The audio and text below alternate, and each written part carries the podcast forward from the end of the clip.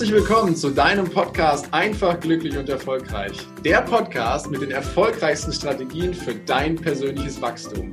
Und heute freue ich mich ganz besonders, weil ich habe die Dr. Johanna Dahm hier im Interview. Die sitzt da schon auf der anderen Seite. Wir haben uns gleich fürs gleiche Outfit entschieden. Für alle, die das nicht auf YouTube sehen, wir sind beide mit einem weißen Oberteil unterwegs und sind absolut auf derselben Wellenlänge. Ich freue mich riesig, doch bevor ich zur offiziellen Anmoderation komme, habe ich wie immer den Wunsch, wenn dir das Ganze gefällt, dann freue ich mich auf eine ehrliche Rezension bei iTunes. Und jetzt kommen wir mal zu der Johanna. Dazu muss ich mir glatt meinen Zettel nehmen, denn die hat schon einiges erlebt in ihrem Leben. Die Johanna Dahm oder genauer gesagt Dr. Johanna Dahm entwickelt seit 21 Jahren Organisations- und Businessmodelle und das für Hidden Champions, aber eben auch für internationale Spitzenkonzerne. Und alles hat damit angefangen, dass sie für sich eine Entscheidung getroffen hat, nämlich eine Entscheidung gegen den eigenen Familienbetrieb und hat noch während der Promotion ein Start-up gegründet und es folgte dann eine internationale Karriere im Beratungsunternehmen, Führungsverantwortung auf globaler Ebene in der Pharmaindustrie und seit 2015, also jetzt seit sechs Jahren, berät sie in der Partnergesellschaft Entscheidungsträger größerer Organisationen. Und sie hat auch noch ein Buch geschrieben. Und darin beantwortet sie eine ganz wichtige Frage, nämlich, warum die Entscheidungslähmung ein Wettbewerbsnachteil ist. Und gleichzeitig hatte Johanna ein großes Ziel und deswegen habe ich sie auch hiermit eingeladen, nämlich sie möchte Menschen zu besseren Entscheidern machen, weil sie der Meinung ist, dass wir in Zukunft viele gute Entscheider, Menschen, die gute Entscheidungen treffen können, eben auch brauchen. Und deswegen freue ich mich so sehr, dass sie da ist. Herzlich willkommen, liebe Johanna. Uh, danke, danke. Also wenn du jetzt nicht über mich geredet hättest, dann hätte ich gedacht, boah, die möchte ich gerne mal kennenlernen. Dann dachte ich, uh, es geht ja um mich. Äh, vielen Dank, dass ich da sein darf, lieber Heiko. Ich freue mich immens, heute mit dir sprechen zu dürfen ähm, und mit dir vielleicht noch ein bisschen mehr die Menschheit zu befeuern, äh, dass man ja aus diesem oh, mache ich nicht, mache ich morgen, äh, lass mal andere machen, ja, so ein bisschen auch äh, wach zu rütteln, weil ich wirklich glaube, entscheiden kann einfach sein, ja, und entscheiden kann Spaß machen, entscheiden ist aber vor allen Dingen wichtig. Ja, und befreit total. So nehme ich das immer wieder wahr. Vielleicht kennst du das ja auch, wenn Menschen lange, lange Zeit eine Entscheidung mit sich rumtragen, aber sie einfach nicht treffen. Es belastet ja total. Total. Ich sehe das jeden Tag und immer wieder. Die meisten haben aber eigentlich das Gegenteil im Kopf, nämlich, auch ich möchte gern alle Möglichkeiten offen haben. Ja, das ist ja so ein Zeichen von Wohlstand und Glück, so wie Netflix quasi. Das Leben ist wie Netflix. Ich habe alle Serien, alle Filme, alle Sprachen und müsste nur wählen. Aber wenn ich dann wähle, dann habe ich mich ja eingeschränkt. Das ist ja momentan eher so das Mindset und da möchte ich die Leute so ein bisschen rausholen. Oh ja, total gerne. Bevor wir das machen, lieber Johanna, würde ich gerne einmal so einen ganz kleinen Flug zurück machen in die mhm. Zeit, wo die Johanna noch äh, etwas kleiner war. Okay, noch kleiner, noch kleiner. ich bin 1,69, ja, da ist man also ohne Schuhe, ne? Ja. ohne Schuhe 1,69, da ist man schon so nicht so groß körperlich, aber noch kleiner meinst du. Wie groß möchtest du mich denn oder wie klein möchtest du mich schrumpfen? Das kannst du für dich im Endeffekt selber äh, okay. bestimmen, weil du, ich stelle einfach mal die Frage und zwar, hol uns doch mal so ein bisschen ins Boot, wie ist denn die Johanna aufgewachsen? War das eher so ein bisschen behüteter oder war das eher ein bisschen abenteuerlicher? Wie ist es da so gewesen? Das ist eine witzige Frage. Also Helikoptereltern hatte ich keine. Mhm. Ich glaube, manchmal hätte ich mir vielleicht so ein bisschen mehr Spotlight gewünscht. Du musst dir ja vorstellen, äh, du hast ja vorhin schon diesen elterlichen Betrieb äh, angesprochen. Äh, mein Vater hatte in vierter Generation einen äh, Medizinbetrieb mit Labor und äh, eben den Praxisbetrieb und dann war da eben noch die Kieferchirurgie dabei und betreute halt parallel auch noch ähm, ein äh, Pflegeheim und eine Nervenheilanstalt mit und äh, hat meine Mutter geheiratet, die eben auch aus einem Ärztehaushalt kam. Ja. Und die ist dann halt so damit eingestiegen und hat sich gekümmert ums Personal und um die Praxiswäsche und um ganz viele Dinge halt drumherum. Und dann war da halt auch noch ein Kind, das war ich. Ja. Und ich glaube, ich war so ein klassisches Mitläufer-Schlüsselkind. Ja, also ähm, ich habe meine Eltern oftmals im weißen Kittel gesehen ja, übrigens, die meisten meiner Familie saßen auch an Feiertagen und Festtagen und Geburtstagen im weißen Kittel, weil immer jemand angepiept wurde und dann ins Auto gesprungen ist und weg war für irgendwelche Patienten. Ähm, bei uns riefen immer irgendwelche Patienten auch am Wochenende an und es war immer so on demand, weißt du, immer on demand, immer ähm, für die Patienten da zu sein. Und der Grundsatz bei uns war, keiner geht mit Schmerzen. Mhm. Ja. Und ich sag dir ganz ehrlich, wenn dann mal frei war, also Mittwochnachmittags oder dann sonntags, dann ging es raus in die Natur. Wir haben, mein Vater war so ein Extremsportler, also irgendwie äh, äh, kilometerlange Wanderungen gemacht, irgendwie raus und egal bei welchem Wetter, ausschlafen war nicht. Also am Wochenende wurde genauso wie ähm, unter der Woche um 6.30 Uhr war raus und dann ging es los. Ähm, ja, so war das. Und äh, es war aber nicht so, dass ich das bedauert hätte. Ich habe mords viel Spaß gehabt. Es war immer Action bei uns.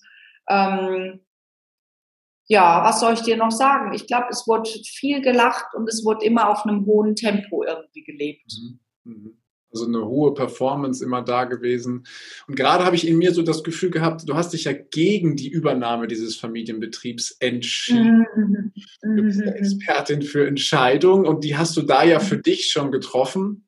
Ist das äh, aus der Situation heraus gewesen, dass du zwar sagtest, es war immer viel gelacht, es war, wir waren immer viel unterwegs, doch irgendwie mhm. war das nicht ganz deine Vorstellung von der, von der Welt, wie du sie haben wolltest? Oder, oder woher kam dieser Moment, dass du gesagt hast, nicht, ich mache jetzt mal was anderes? Weil ich ja, ja, ja. Vermute, ich glaube, dass da Erwartungen existierten, die äh, anders aussahen, oder? Ja, das ist eine spannende Frage. Also ich glaube, da gab es gar nicht so diesen einen Schlüsselmoment und da gab es auch gar nicht so den einen Grund, aber es gab mehrere äh, Themen, die dazu führten. Also zunächst mal ist es ja ein Familienbetrieb gewesen. Ne? Also mein Vater arbeitete mit meinem Großvater zusammen, mein Großvater hatte schon mit meinem Urgroßvater zusammen. Also es gab immer so eine Überlappung. Das kennen ganz viele, die jetzt zuhören und auch aus einem Familienbetrieb kommen. Und natürlich wäre es auch so gewesen, dass ich mit meinem Vater dann erstmal zusammengearbeitet hätte. Und das war schon mal etwas, was ich nicht wollte. Ich war immer so ein freier Vogel. Ne? Also auch dadurch, wie ich aufgewachsen bin, dass ich irgendwie mir nicht vorstellen konnte, dann auf einmal 12, 15 Stunden mit meinem Vater, vielleicht sogar mit meinem Vater und meiner Mutter zusammen zu sein in diesem Praxisbetrieb, weil ich ja einfach so frei aufgewachsen bin. Ja. Ich bin äh, schon, äh, da waren andere Kinder, sind äh, in der Grundschule oder so, ähm, sind vielleicht in die Schule gebracht oder da äh, abgeholt worden. Ich bin immer, ich habe immer alles alleine gemacht, mhm. ja. Und dann auf einmal sollte ich im Erwachsenenalter mit meinen Eltern rund um die Uhr zusammen sein. Das war schon mal das Erste, was ich mir gar nicht vorstellen konnte. Mhm. Ja. Dann das Zweite war, ähm, es würde ja bedeuten, dass du jeden Tag an den gleichen Ort gehst, mhm. ja, äh, und auch sehr stark routiniert arbeitest, ja. Und ich bin jemand, ich liebe Freiheit auch in äh, räumlicher äh, Ausdehnung, ja. Also ich wollte schon immer reisen, ich wollte die Welt sehen, ich wollte international arbeiten, mich haben andere Länder interessiert, ich wollte immer mal fliegen, ich war total besessen von Flugzeugen, ja, und so weiter und so weiter. Ähm, und das hätte sich ja nicht vereinbaren lassen, dann äh, damit zu irgendwie zu studieren, Medizin zu studieren und dann irgendwie in die Praxis zu gehen. Und ähm, da war ich also in der großen Not, einfach zu sagen, wie mache ich das denn? Ich hatte dann so die Idee, ich gehe erstmal zu Ärzte ohne Grenzen oder äh, ich gehe nach Amerika erstmal, aber irgendwie wusste ich, es geht ja dann wieder durch dieses Nadelöhr Familienbetrieb. Das war der zweite Punkt. Und der dritte war, ähm, dass ich natürlich auch gesehen habe, dass meine Eltern eben auch schon früh diesen Generation, diese Generationenthematik hatten. Da gab es dann äh, Mitarbeiter, die äh, gekündigt haben. Wir hatten einmal pro Jahr hatten wir ein großes ähm, Praxisfest äh, das war so vor Weihnachten, es war in der Weihnachtszeit. Ja. Wenn da ein Stuhl leer blieb, weil vielleicht jemand wegen Schwangerschaft oder wegen Kündigung oder äh, aus Altersgründen ausgefallen ist, dann wurde sich um die Nachfolge gekümmert. Meine Eltern waren da immer sehr stark dran, aber ich habe dieses Personalthema auch schon sehr früh mitbekommen. Mhm. Ja, ich dachte, meine Güte, da ist ein Weg, den willst du sowieso nicht gehen. Dann musst du dich noch um Mitarbeiter kümmern äh, das ist auch schon wieder so ein Thema, vielleicht kannst du das gar nicht. Und äh, all das führt dann zu dieser Entscheidung. Ja, ja. ja. Und du hast vorhin so, so schön gesagt, eigentlich weiß ich gar nicht so richtig, was ich in diesem Podcast soll, weil einfach war mein Leben nicht. Und ähm, das ist das ist so etwas, es ist ja, glaube ich, immer eine Art und Weise, wie wir es betrachten. Aber ich glaube, die Situation, die du da zu Hause hattest, diesen inneren Drang, was anderes machen zu wollen, mhm. in, die, in die Welt zu gehen, diese ja. Freiheit zu genießen, andere Orte zu haben, anderen Beruf vielleicht auch auszuüben, das ist ja auch wirklich, da ist ja auch ein ganzes Stück Mut eben mit zu gefragt, dann diesen eigenen Weg zu gehen. Und da würde ich mal gerne den Blick in die heutige Zeit reinwerfen, weil du bist ja heute unterwegs und in der Zusammenarbeit mit den Managern, mit den CEOs von, von Unternehmen und hilfst ihnen ja im Endeffekt genau auch diesen eigenen Weg zu gehen, richtig? Mhm, mhm. Also das ist eine spannende Frage, weil es ist immer so ein Spagat. Ne? Auf der einen Seite ist ja jetzt gerade auch in dieser Pandemie, eigentlich schon viel länger, aber durch die Pandemie vielleicht nochmal forciert, jeder so ein Stück gezwungen, einen neuen Weg zu gehen, einen eigenen Weg zu gehen. Auf der anderen Seite ist es, sind wir ehrlich, überhaupt nicht en vogue, ja dass man was Eigenes macht. Ja, jeder orientiert sich ja nur, wie macht's der Wettbewerber, was will der Aktionär, was erwarten meine Kunden, was sagt mein eigener Geldbeutel. Ja, also wir orientieren uns ganz stark nach außen, nach äußeren Kriterien und überhaupt nicht nach dem, was wir eigentlich selber wollen. Ich fürchte, wir haben das sehr stark verlernt. Ja, und diesen Spagat zu moderieren, das ist schon eine Herausforderung. Und wenn du dann so als äh, Frau auch kommst und sagst, was willst du denn wirklich? Dann äh, muss man da schon aufpassen, dass man nicht in so eine New Age-Ecke gedrängt wird. Ne? Dass man dann sagt, was heißt denn, was will ich wirklich? Das zählt hier nicht. Äh, hier geht es um Zahlen, Daten, Fakten. Ja, ähm, äh, noch vielleicht die Zukunftssicherung, Absicherung des Betriebes. Aber äh, ich kann mich jetzt hier nicht drum kümmern, was ich selber will. Hm, genau. Und ich glaube, da ist dann auch genau die Differenzierung. Es gibt ja nicht das eine oder das andere. Okay, das ja. gibt schon, aber es gibt ja auch ganz viele Dinge, die sich eben miteinander kombinieren und mischen. Ne?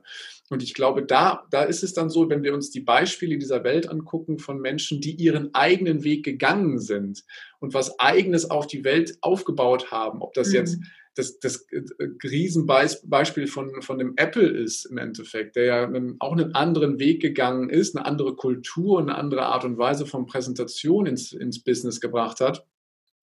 Wenn die Leute quasi aus ihrem Inneren heraus dann diese Entscheidung treffen und diesen Weg gehen und dann gleichzeitig die Tugenden des klassischen Business mitbringen, dann ist es, glaube ich, eine hervorragende Kombination. Oder wie siehst du das? Ja, was du sagst, ist so wertvoll und wichtig und zugleich äh, fürchte ich, dass man sich manchmal auch an Beispielen orientiert, die nicht jeder für sich auch verdauen kann. Ja, du hast jetzt gerade Steve Jobs natürlich aufgerufen. Ja, jetzt sitzt du da aber vielleicht als äh, kleiner Finanzdienstleister oder du sitzt da als Mittelständler und denkst, ja, was will ich mit einem Steve Jobs?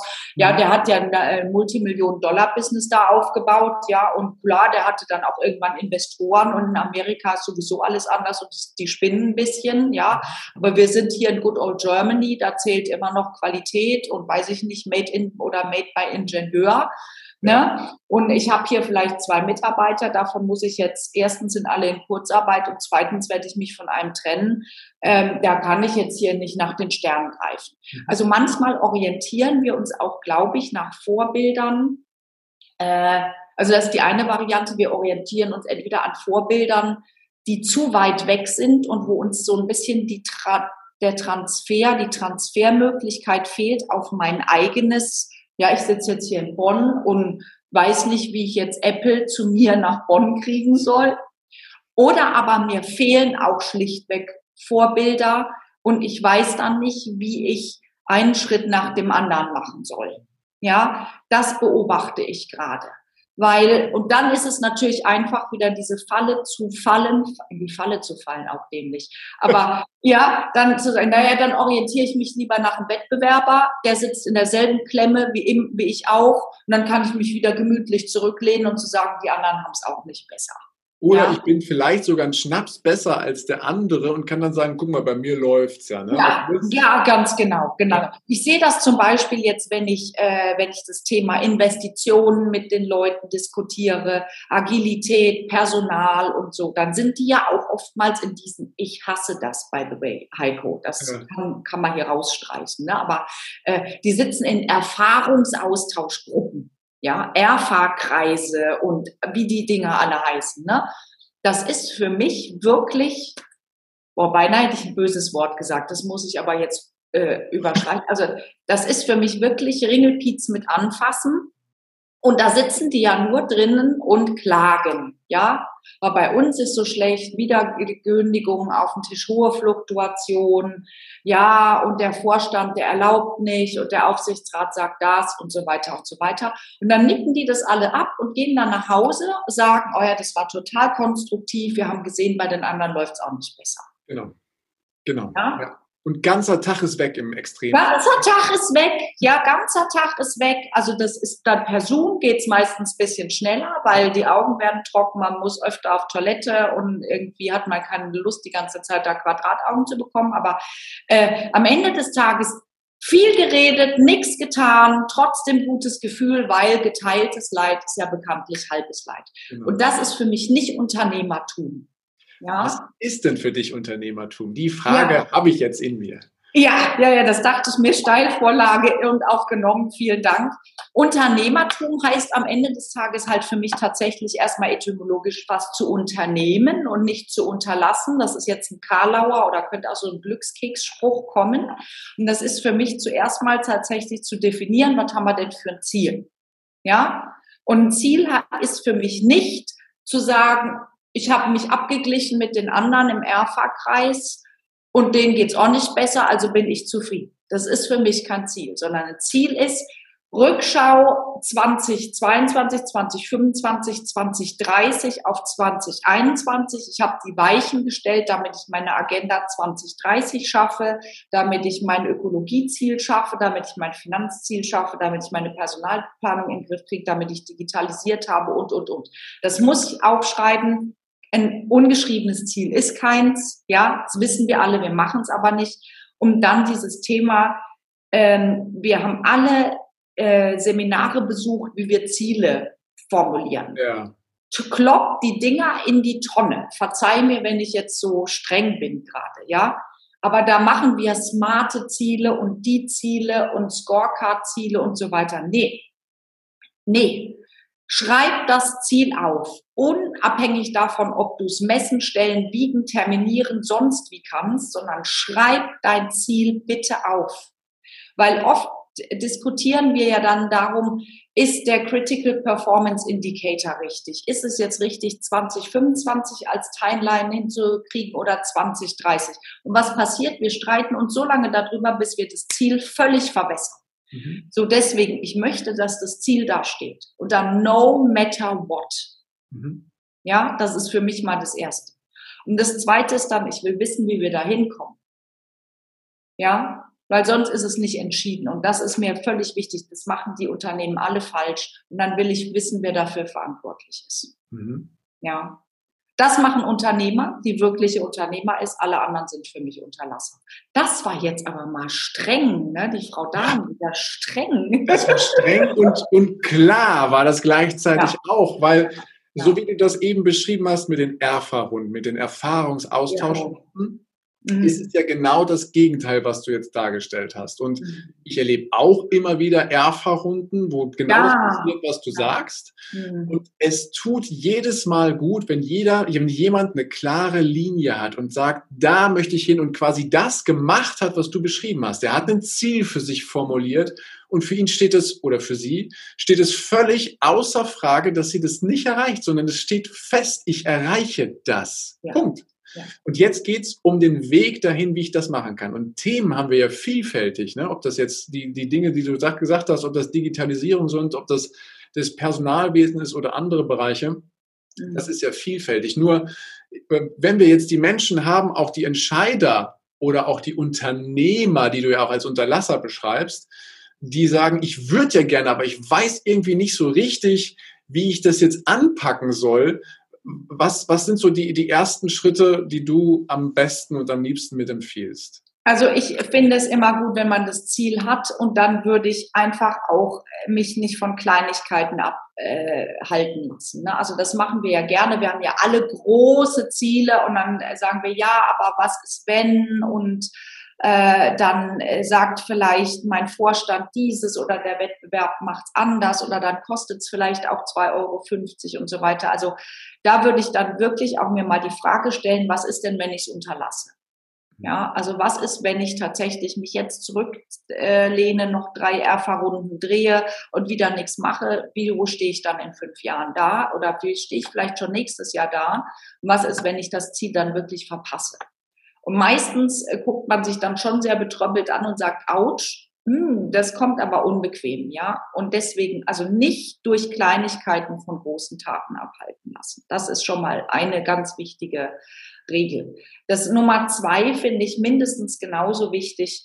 Wenn wir uns dann durchgerungen haben, uns zu entscheiden, dann sind wir ja immer Feuer und Flamme und rennen auf unser Ziel zu. Und dann werden, das kennst du auch aus Unternehmen, äh, dann, dann werden Initiativen noch und nöcher gefahren. Ne? Dann wird auf einmal das Geld ausgeschüttet, dann werden Mitarbeiter befragt und dann werden irgendwelche äh, Arbeitskreise gebildet und dann haben wir also Initiativchen nach Initiativchen, das läuft dann wie so ein Feuerwerk. Ne? Ja. Du hast eine Rakete nach der anderen, dann zündest du die alle an und dann dang, dang, dang, dang, dang, dann sagen alle, oh wie schön, oh wie schön und gucken in den Himmel und wundern sich, wie schnell es immer vorbei ist. Ja. ja, also von Nachhaltigkeit keine Spur. Bitte einmal dann ähm, von denen lernen, die es richtig machen, kann man in jedem Change Management Handbuch auch nachlesen. Einmal bitte Worst-Case-Szenario mit einrechnen. Mhm. Was ist denn, wenn es mal schief geht? Was ist, wenn es in eine andere Richtung geht, als wir es uns überlegt haben? Was ist, wenn der Mitarbeiter das gar nicht so lustig findet, was ich hier lustig finde und so weiter? Was ist, wenn die Hälfte der Truppe nicht mitzieht? Dann einfach mal bitte Plan B mit einrechnen. Das finde ich schon mal mega wichtig und nicht so euphorisch darauf zurennen können. Ja, du kennst die Chefs, die irgendwie von einem Seminar kommen oder aus dem Urlaub kommen und sagen, ich habe mir hier mal was überlegt. So machen wir das jetzt. So machen wir das jetzt, ja, und dann irgendwie total frustriert sind und dann ihre Truppe irgendwie als nicht unternehmerisch, nicht begeisterungsfähig, demotiviert oder wie auch immer bezeichnen. Dabei haben sie es nur falsch angefangen, ja. Und das dritte ist tatsächlich auch Durchhaltevermögen zeigen, weil das sehe ich halt immer im Change. Ähm, da wollen wir zum Beispiel mal jetzt äh, verdammt nochmal wichtig, wichtig, wichtig. Wir reden seit 1997 über das Thema äh, Nachwuchsförderung, Nachfolgeplanung, Personalentwicklung, Fachkräftemangel, ja, und haben nie irgendwie was Gescheites gemacht, weil uns immer komischerweise was Wichtigeres eingefallen ist, ja. Und ähm, jetzt ist es die Digitalisierung, dann was Innovation, dann was Plattformökonomie, dann was dieses, dieses, dieses, jenes. Wir haben es einfach nicht durchgehalten. Wir müssen auch einfach mal durchhalten. Und das liegt natürlich daran, weil Durchhalten eigentlich nicht wirklich sexy ist. Wenn ich jedes Mal Personalentwicklung auf meiner Agenda stehen habe, dann ist es so ein Gähn-Thema. Ja. Ja, und da müssen wir einfach mal an unserer Unternehmenskultur auch arbeiten, dass diejenigen wirklich gelobt werden, die den Marathon bis zu Ende laufen. Nicht nur die Sprinter, sondern auch die Marathon-Finisher. Ja. Ja, Äh, weil wenn ich jedes Mal eine neue Sau durchs Dorf trage, dann sagen die Mitarbeiter, oh ja, der Heiko, ja, der kommt heute hier, morgen da, weißt du was, wir sagen vorne rum, super Heiko und hinten rum sagen wir, ja komm. Ne? Genau. Ist ja. alles klar. Und so kommt es dazu, dass halt Mitarbeiter dann das, was du ihnen delegierst, einfach nur schön von rechts nach links schieben und sagen, ja, ich habe enorm viel dafür gemacht, ich muss aber nochmal recherchieren, dann müssen wir nochmal Erfa-Kreis machen, müssen wir nochmal eine Arbeitsgruppe bilden und so, weil sie dir einfach nicht mehr vertrauen. Das sind meine drei Tipps an der Stelle. Okay, danke, danke für diese Tipps. Ist es so, was du gerade gesagt hast, dass die Mitarbeiter das dann quasi von links nach rechts schieben, dass du wahrnimmst, dass das eher Absicht ist oder auch vielleicht schon eine gewisse Form von Routine, weil es ja immer so gewesen ist? Das war der erste Teil des Interviews. Vielen Dank, dass du dir bis hierhin die Zeit genommen hast. Und gleich geht es weiter. Ich wünsche dir viel Spaß mit dem zweiten Teil.